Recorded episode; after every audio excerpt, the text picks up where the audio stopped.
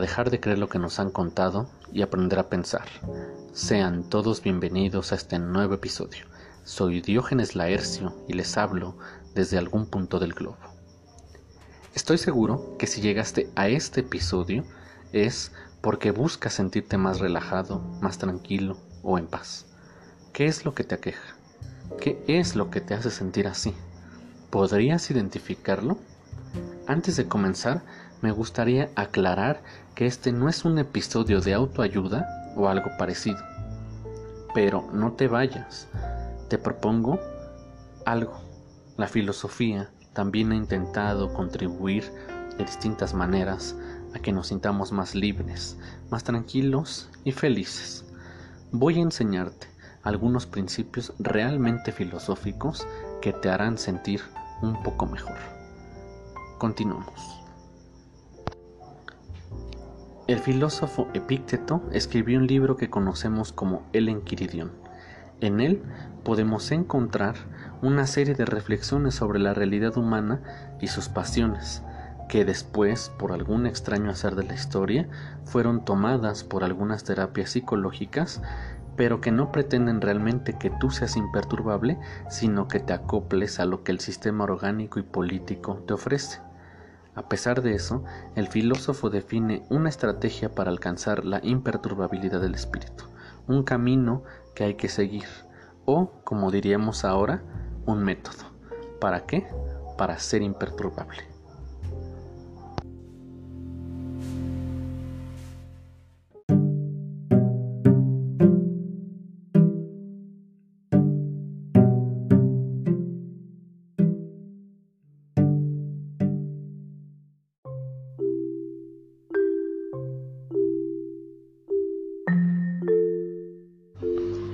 Antes que nada, quisiera preguntarte algunas cosas. Y me gustaría también que si tienes algún papel a la mano en donde escribir, pues escribiera las respuestas. Si no, solo medítalo. Piénsalo seriamente. ¿Cuántas de las cosas que te angustian realmente dependen de ti?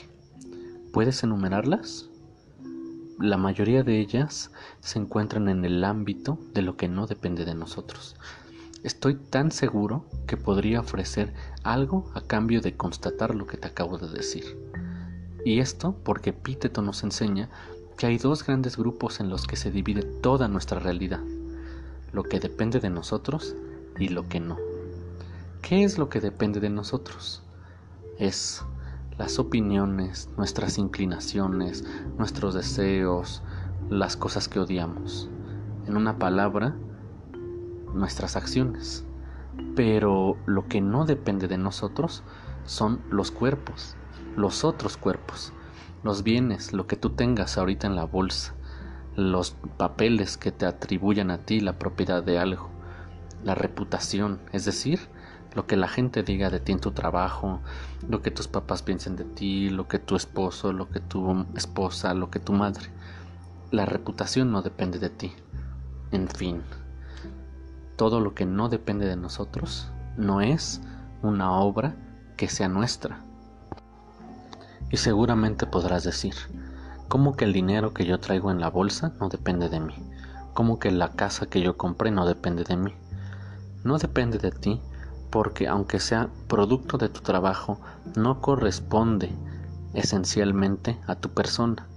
Tú, seas hombre, mujer, homosexual, bisexual o lo que sea, no has nacido con una casa pegada a tu brazo, no has nacido con una moneda pegada a tus ojos. No has nacido así. Tú naciste cuerpo y en tanto cuerpo solamente hay un pequeño grupo de cosas que dependen de ti, que son de las que ya hablamos. Pero no solo eso.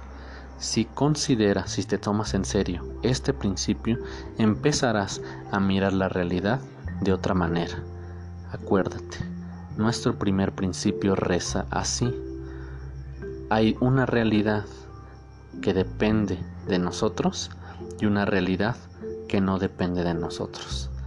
Lo que sí depende de nosotros es muy pequeño. Lo podemos contar con las manos. Lo que no depende de nosotros es todo lo demás. Piénsalo, reflexiónalo y continuamos.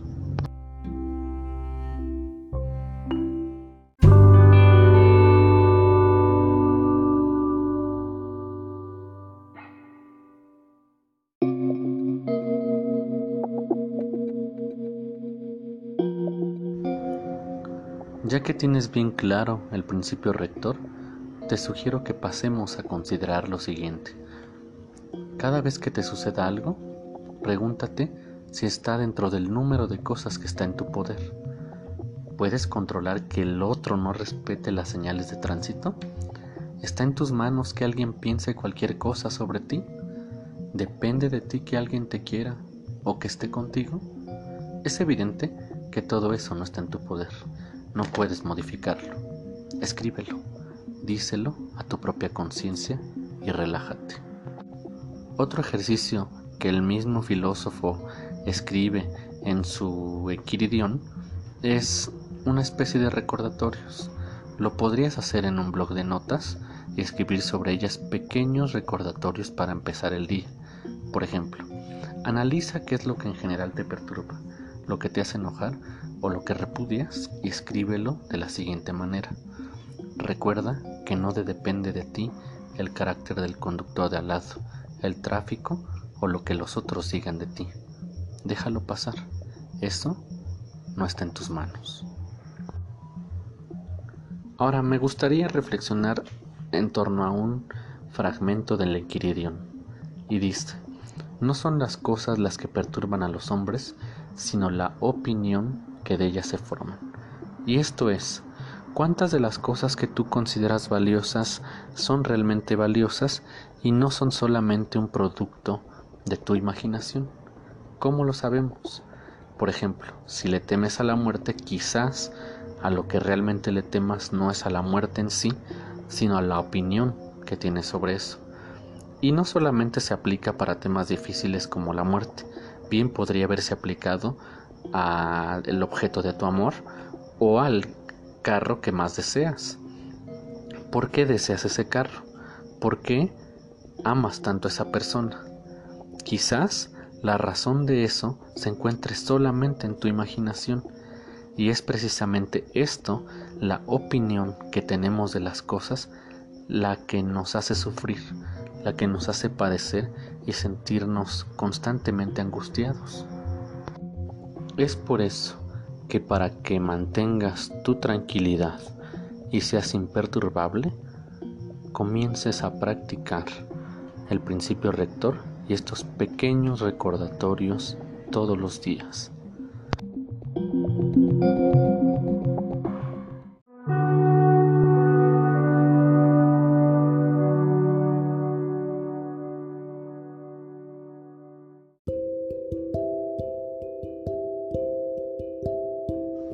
Por último, me gustaría compartir contigo un fragmento del mismo manual de Pítito y dice, no pretendas que los sucesos sucedan como quieres, sino que quiere los sucesos como suceden. Debes aprender a tener en mente nuestro principio rector. Eso te librará de muchas angustias y penas. Deja que todo fluya, deja que todo pase aunque esto se oiga un poco extraño, no, realmente es una posición, una actitud que un filósofo nos enseñaba en la antigüedad y que nos decía que todo esto solamente era para la obtención de la tranquilidad total y de la felicidad, para dejar de creer lo que nos han contado y aprender a pensar. Si tienes algún comentario puedes enviármelo a carlospc1991 arroba gmail.com carlosbc1991 arroba gmail.com Nos vemos en el siguiente episodio. Bye.